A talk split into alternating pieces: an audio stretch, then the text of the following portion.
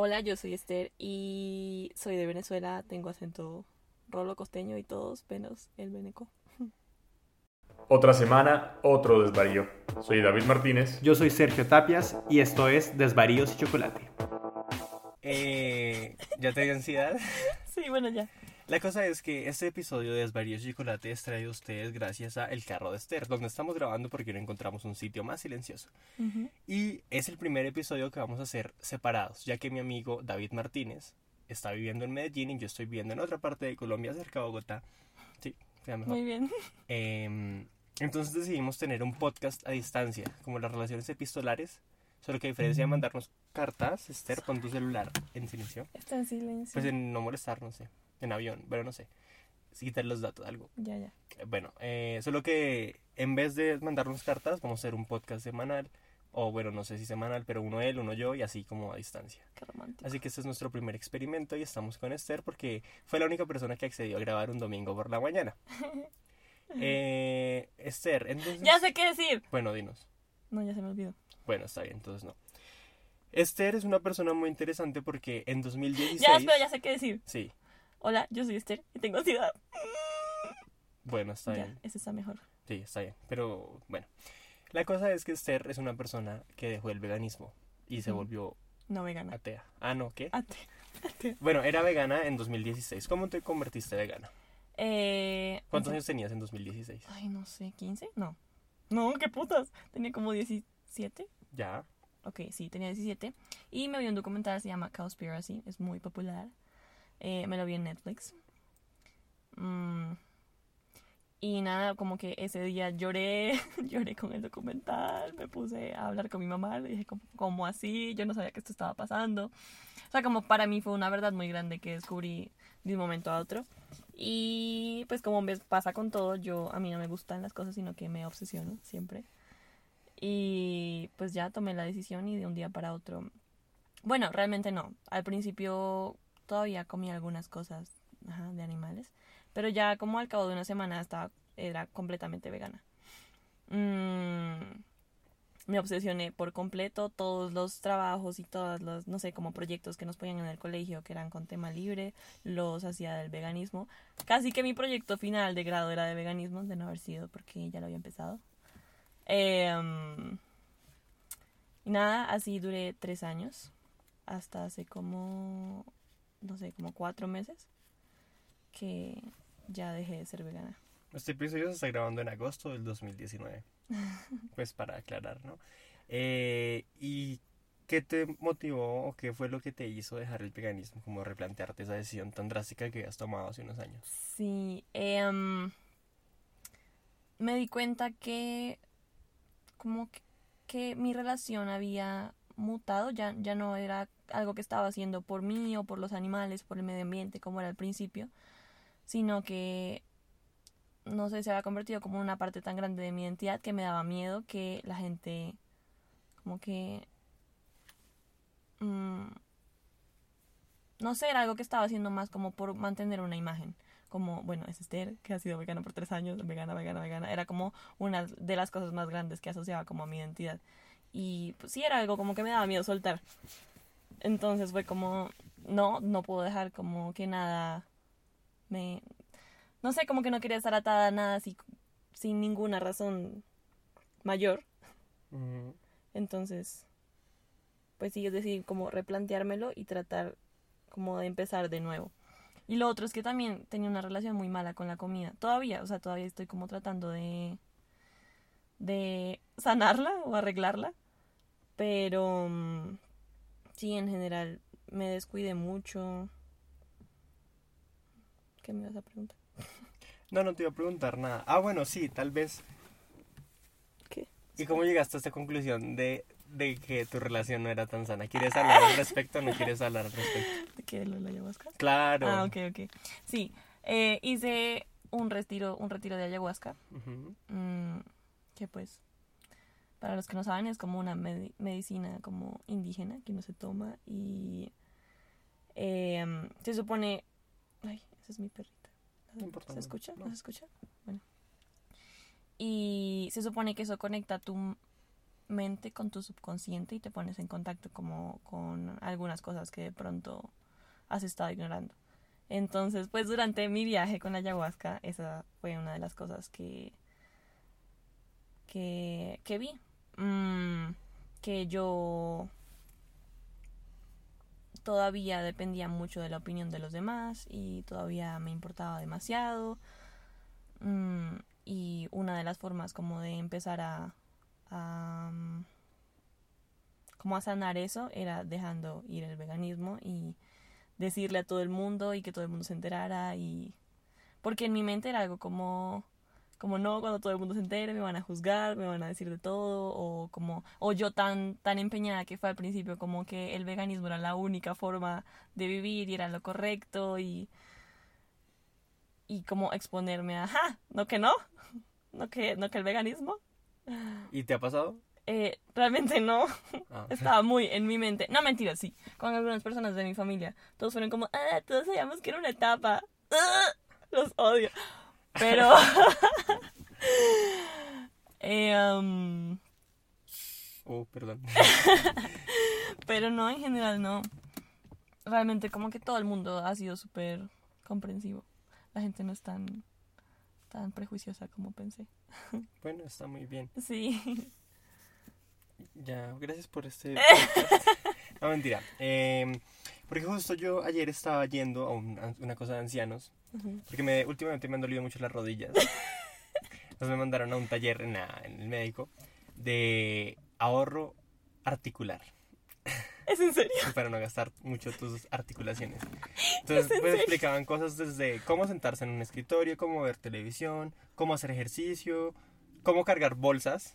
Así la bolsa no pese, así sea una bolsa de leche. Tienes que llevarla como pegada a tu pecho. No la puedes llevar solo una mano porque... Bueno, la cosa es que sí, es una cosa rara. Pero entonces la recomendación de la doctora, no sé si era fisioterapeuta, eh, que estaba dando el taller, era que lo mejor que uno podía hacer por sus articulaciones era no tomar leche ni comer carnes rojas. O sea, como que son bastante, sí, como complicadas, complejas. Sí, yo realmente como que todavía, perdón, No, no te preocupes. todavía creo mucho en todo lo que hay detrás del veganismo. Realmente sí siento y sí he visto y sí he leído y de todo que es mejor para tu salud, es mejor para el medio ambiente. Em, y realmente mi plan es en algún momento Retomar. retomarlo, pero quiero hacerlo como con un buen ritmo y por mí, o sea, sin estar pensando en, en proyectar una imagen. Claro. Y sí, realmente para mí, al principio, que era como más cuidadosa con mis comidas y todo, eh, me fue súper bien. Me acuerdo que, por ejemplo, me ayudó un montón con la piel Mm, eh, cuando dejé de consumir lácteos, como Mm. que mi, piel se aclaró. Mm, obviamente ya después, marica, o sea, las Oreos son veganas, entonces mi dieta consistía en Oreos, hummus, papas, claro, no. pasta. No, y viviendo sola también me descuido un montón. Pero nunca te enfermaste por comer. No, ¿cómo sabes que no. Y tampoco bueno. pensé que me iba a enfermar como comiendo cosas no veganas otra vez. No. Porque, no, nada. Nada que ver. Y durante este, este paso del veganismo, ¿no extrañaste alguna vez como, uy, qué ganas de una hamburguesa o uy, qué ganas de Es que eso también era. Yo, justo antes de un volverme? justo antes de volverme no vegana, Sí. me antojaba un montón de las cosas. Pero entonces me hacía sentir a mí misma culpable. Era como, no, pero ¿por qué te antojas de eso? Tú no que eres vegana. Y no sé, como que me reprochaba mucho y no me dejaba hacer. Entonces eso también. Pero sí, obviamente, al principio no. Al principio, y como lo- durante los primeros años, nada que ver. Siento que uno deja de ver esas como alimentos, como alimentos y solamente son como cosas que otra gente come, pero que nada que ver Claro. Ya al final sí era como... Aunque de pronto también tiene que ver con que estaba toda malnutrida. Sí, claro, tú esquelética, la pobrecita. Ah, bueno, eh, hablemos de otra cosa. Como que... Eh, cuéntanos tu relación con los podcasts, querida Esther. Eh, mi relación con los podcasts. ¿Escuchas podcasts habitualmente? ¿No escuchas podcasts habitualmente? Habitualmente hace como unos cuántos meses. Antes de eso tenía como uno o dos que escuchaba de vez en cuando, Ujú, pero no sé, como que me pasa eso, que se me acumulan los episodios y me abrumo y es como, no, chao. Claro. Pero no, realmente, mm, sí, en los últimos meses sí. Ups. Empecé escuchando como uno de mi artista favorito, se llama Sleeping at Last. Traté de recomendárselo a Sergio, no le gustó. Sí, no, no, me pareció bastante horrible. Pues es que no me, no me gustó el, Es que el igual- músico y, Sí, es que tiene que gustarte el músico para que te guste el podcast. y el si no, concepto no del tiene y esas cosas raras. Ay, sí me encanta. Bueno, en, en fin, en resumen, es como un tipo que hace música muy chévere e hizo como una serie de canciones, de nueve canciones, cada una para un enneagrama, que es como, creo que son perfiles psicológicos. Y entonces en su podcast lo que hace es que las, ¿cómo se dice? Como breakdown. Los, bueno, los, Desglosa. los desglosa. Claro. desglosa cada canción y habla de de de qué De su ego. No, mentira, bueno, sí. No, pues sí, la verdad no es mi tipo de podcast. Pero ¿qué tal si hiciéramos un podcast sobre podcast? Es como que no existe. Hay podcast de cine, hay podcast de... Pero no hay podcast todo. sobre podcast. Pero no hay podcast sobre podcast. Yo creo que ese es el futuro de la narración.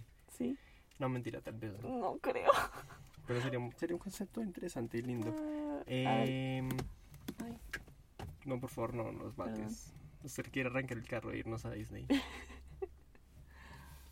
Pero sí, entonces, respecto a tu vida profesional, Esther Ujú. Paulina Gotera. Ya dije tu nombre entero, perdón. Eh, bueno, creo que pasa Re- nada. revelaste mi identidad Sí. Cuéntame, ¿tú qué, qué haces?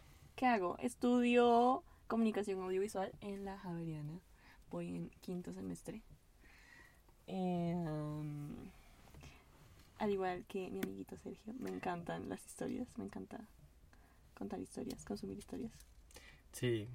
Yo me acuerdo cuando estaba en quinto semestre, era un joven ilusionado, lleno de sueños. Ay, Hoy como graduado desempleado de comunicación audiovisual. No, realmente, realmente hablar de eso sería bueno. Porque ha sido duro. Ha sido... eh, como no, pues, o sea, yo siempre supe como que era una vaina súper difícil. Mm. Y, y más con... Pues yo siento que tengo, tengo ciertas desventajas con respecto al resto de la gente que estudia esto acá. Por ejemplo, que yo no tuve prácticas en mi universidad, no existen las prácticas. Y mucha gente es como que, bueno, hago unas buenas prácticas, me quedo, en- me quedo en esa empresa y listo, soy Sí, feliz. es como el plan de todo el mundo Claro. Pero entonces, bueno, en mi universidad no había prácticas, entonces como que, bueno, ahí llegó todo, bueno, está bien, me gradué, listo, todo. Pues no me he graduado, tengo el título, pero ya terminé todo. Y otra cosa es como que, pues, la universidad también se hizo como para conocer gente, entonces como que, bueno, tú tienes tus amigos y si, si son muy buenos amigos, si a uno le va bien, a todos les va bien y bueno, hacen proyectos juntos, todo.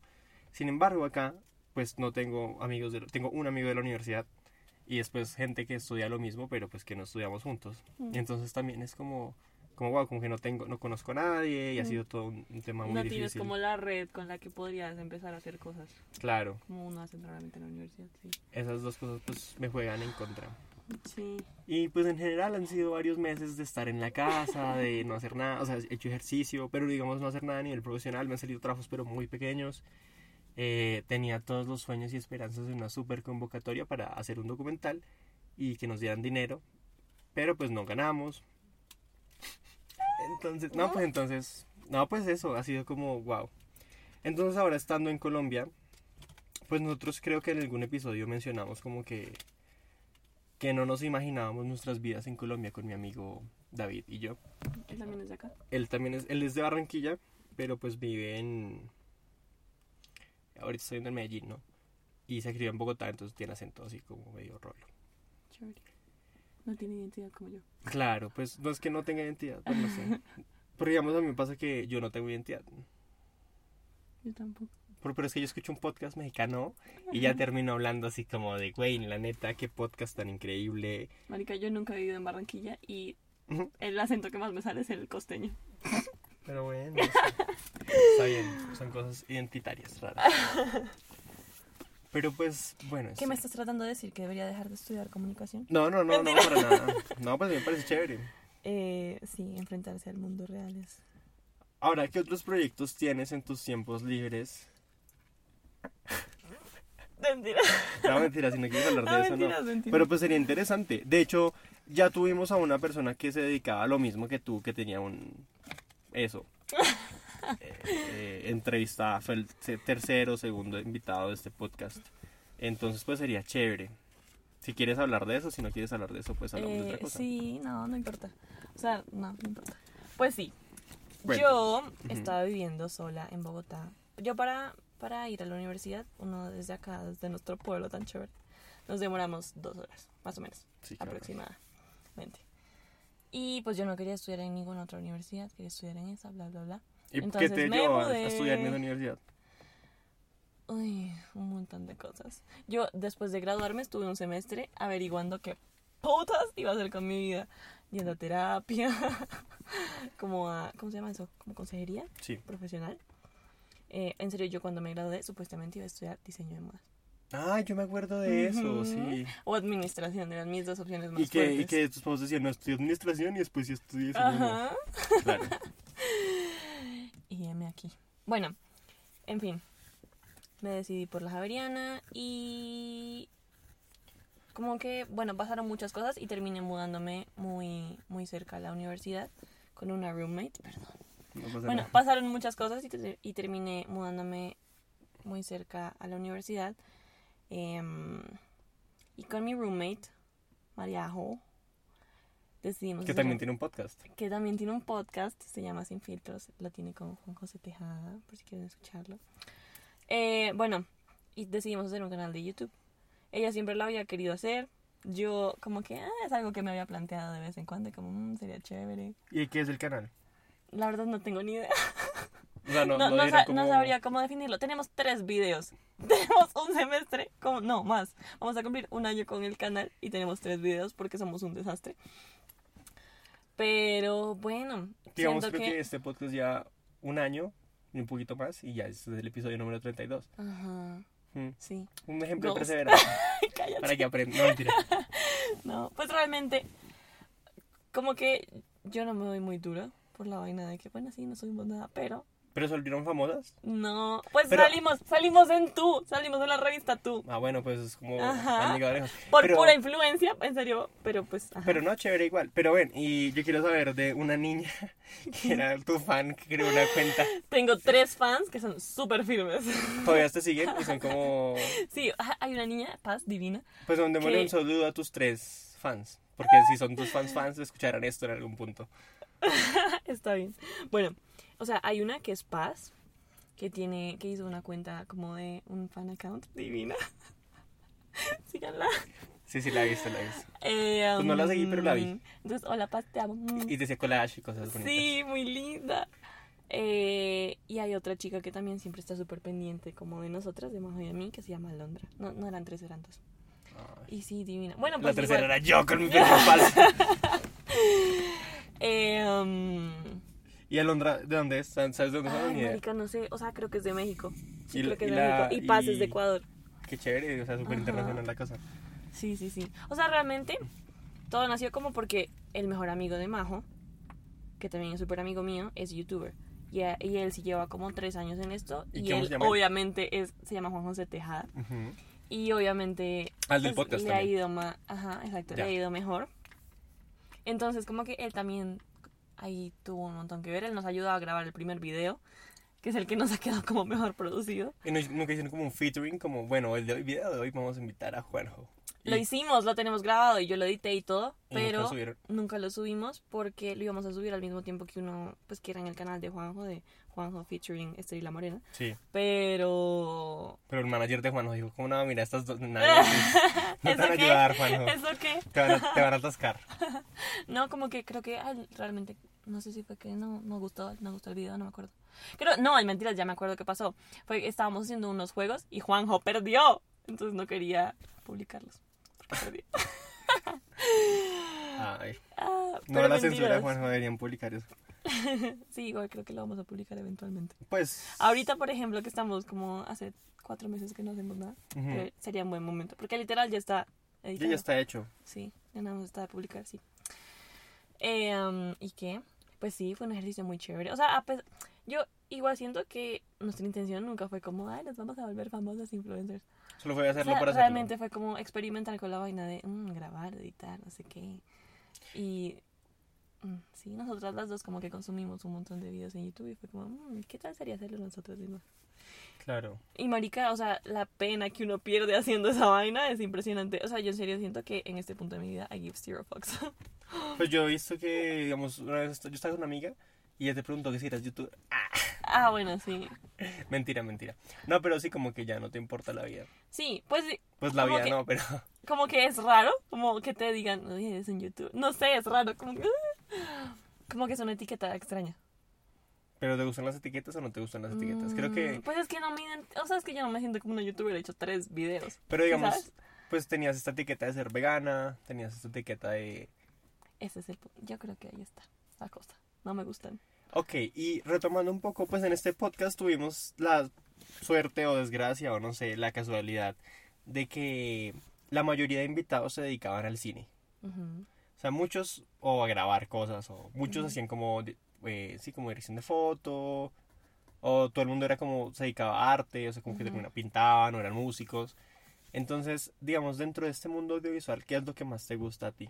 O sea, a nivel de hacer, ¿no? Bueno, de ver también puede ser, pero ¿qué es lo que te gustaría hacer? Mm, pues no sé, por ahora, en- como en los proyectos de la universidad, lo que más he disfrutado es la parte de producción.